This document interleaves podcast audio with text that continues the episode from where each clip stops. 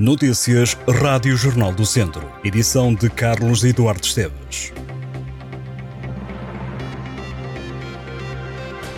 Oito personalidades vão receber a medalha municipal de mérito no feriado de 21 de setembro em Viseu. Quatro das oito personalidades foram vereadores que acompanharam Fernando Ruas na primeira parte dos mandatos enquanto Presidente da Câmara de Viseu. São eles Joaquim Américo Nunes, António Cunha Lemos, António Botelho Pinto e José Moreira Amaral. O executivo liderado por Fernando Ruas justifica os galardões com a dedicação à causa pública, percurso profissional ou desempenho de funções de relevo. Na cerimónia do feriado municipal, também José dos Santos Simões, pelo mérito do percurso profissional na Câmara de Viseu, vai ser distinguido com a medalha de mérito.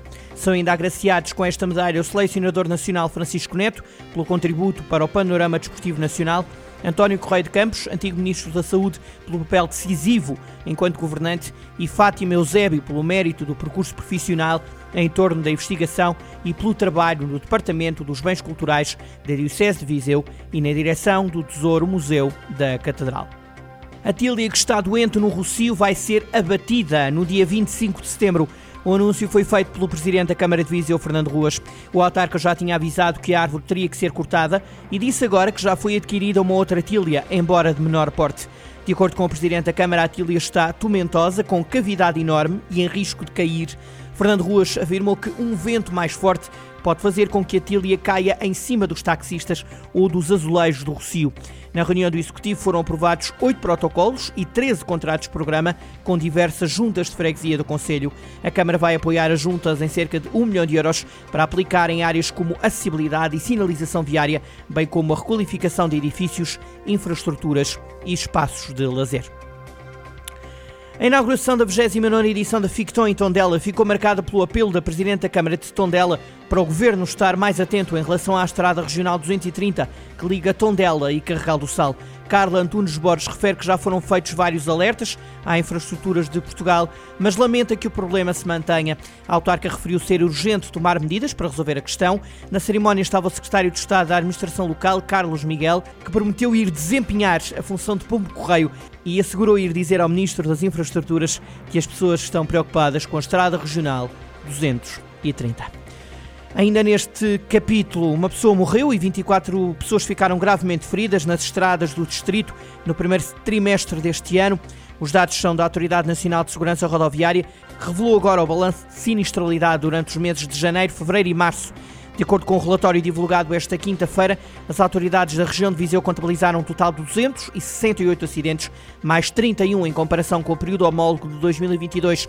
No mesmo período, no ano passado, perderam a vida nas estradas da região quatro pessoas. Em 2023, uma. Diminuindo o número de mortos, aumentaram os feridos graves, foram mais nove feridos graves em relação ao ano passado. Há mais dados para conhecer ao detalhe no site do Jornal do Centro. O presidente do Académico de Viseu considera que o plantel dá todas as condições para uma época de sucesso. Mariano Lopes defende que o Académico completou o plantel com jogadores de grande potencial e com experiência e qualidade. O presidente academista destaca as contratações de Coné, Mané e Bandarra.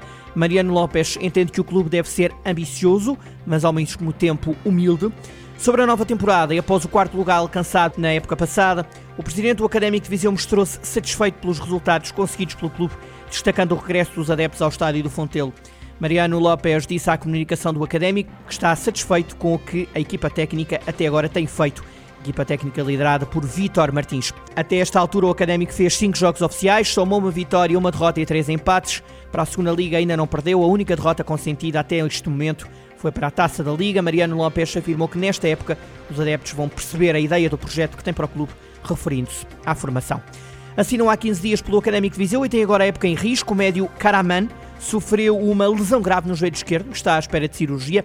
O atleta de 24 anos é internacional sub-23 pela Turquia, lesionou-se num treino do Académico. Uma lesão nos ligamentos do joelho esquerdo que vai obrigar Karaman a ser operado. O Académico não avança com uma previsão do tempo de paragem, mas habitualmente esta lesão obriga a uma longa recuperação. Os academistas continuam a preparar a deslocação a Oliveira das Mães. O jogo é domingo, às 11 da manhã, frente ao Oliveirense.